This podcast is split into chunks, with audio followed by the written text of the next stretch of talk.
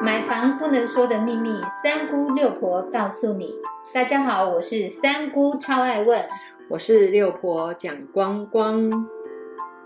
买房一百问第六十一问，关于营造成本，很多买房的人应该都已经发现了。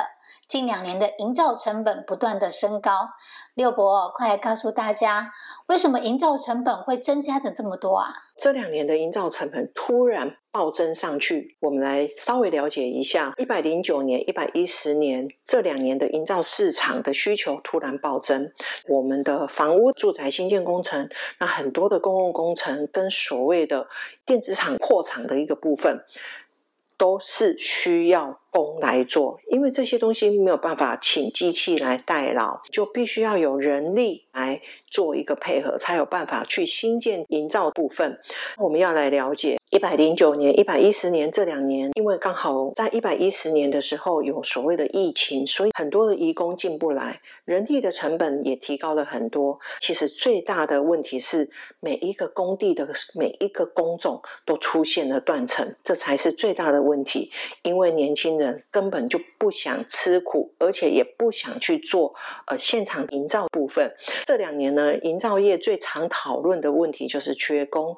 在一百一十年的。时候呢，内政部它有最新的一个报告指出，一百零九年呢，全台呢。一共有十三万三千九百零九户住宅开工，创下有统计以来的最高纪录。当然，一百一十年、一百一十一年一定陆续还会再刷新它之前的一个开工数。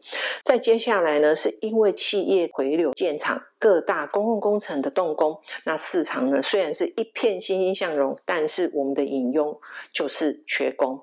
在营造业眼中呢，它真的是五味杂陈，因为没有工，它就没有办法把后续的工程做完工。在营建署呢，它其实在一百零九年的十二月有发布营造人工的。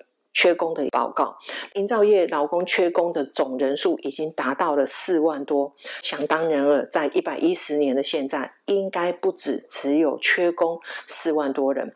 再来就是以钢筋啊、水泥、板模啦、电焊的这些基层劳工的缺口最大，缺工数又高达三万多人。一百一十年一定是缺的更多。以目前市场的状况是，工头呢带着底下的工班，看看哪边的价钱好，那就优先进场做。等有空的时候再回头来做原本的案子。在一百一十年、一百一十一年，我们可以看到有很多建设公司的案子都在延后交屋。那目前市场上的最大的缺工呢，就是工人们的涨幅，提供给大家参考。几乎都一倍了。所谓的一倍，就是它可能之前是一千五百块的一天，那现在有可能一天都要三千块。水泥工的部分，有可能就是从两千五涨到三千五，还不一定找得到工。绑钢筋呢，一顿从五千，有可能到八千五，到现在有可能更高。板模工呢，一样都有缺工，没有工进场。大家觉得这个房子它离完工的时间点是不是会越来越？长，所以呢，今年看起来还是会继续涨。工地出现人力的断层，这个才是最大的问题。目前在工地里面，只有看到泥做啦、木做啦、清隔间等装修的工程，可以看到年轻人。像绑模啦、钢筋啊这些粗重的工作，真的找不到新人的投入。而且现在都是六七十岁的老师傅在做，你想想看，他们能够再做多久？而且这样子的一个劳动，事实上他们也濒临退休的一个状况。以目前建设公司的成本来讲，大概就比一百零九年每一平要高出两到三万了。所以大家就会很清楚，为什么房价降不下来。我们在今年甚至到明年也看不到预售了。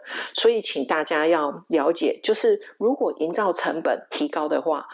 大家想要等到便宜的房子是不可能。今年上半年有机会，在一百一十年的上半年，你就要赶快出手了。这是六婆给大家的一个小小的建议。谢谢六婆详细的解说跟建议，让我们终于可以搞懂了营建成本不断升高的原因。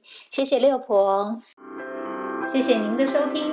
如果你对收听的内容有不了解的地方，欢迎在下面留言，六婆讲光光将会为您解答哦。我们下回见，拜拜，拜拜。